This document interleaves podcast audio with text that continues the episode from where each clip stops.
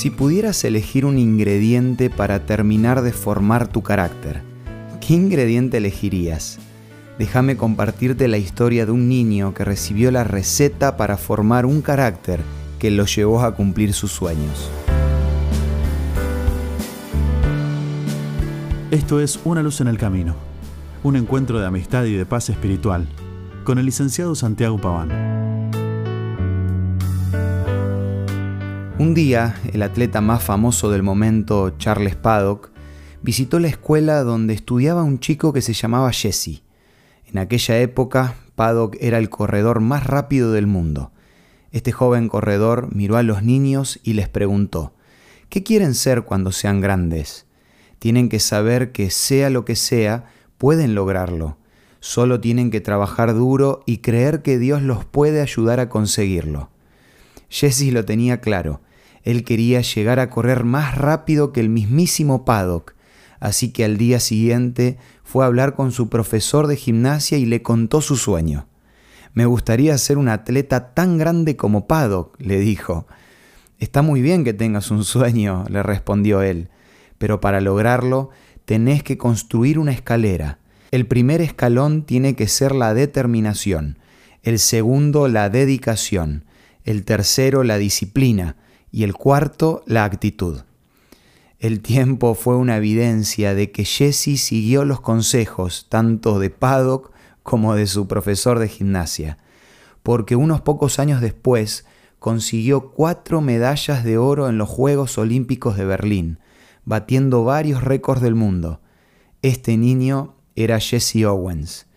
Esta historia me hace pensar en tres temas. En primer lugar, la importancia de escuchar los buenos consejos. Por otro lado, lo que el ser humano puede llegar a conseguir con una buena motivación, acompañada de dedicación, esfuerzo y disciplina.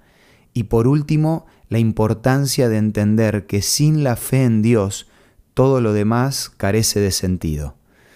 Esto último lo menciono porque Jesse Owens no solo llegó a conquistar medallas y ser el hombre más rápido del planeta, sino que siendo afroamericano en tiempos de Hitler y despreciado por su propio presidente, mantuvo sus valores en alto dando un mensaje de fe al mundo entero. Jesse corría una carrera mucho más importante que la de los Juegos Olímpicos. Cada uno de nosotros tenemos que correr nuestra propia carrera y qué lindo sería que podamos decir lo mismo que el apóstol Pablo.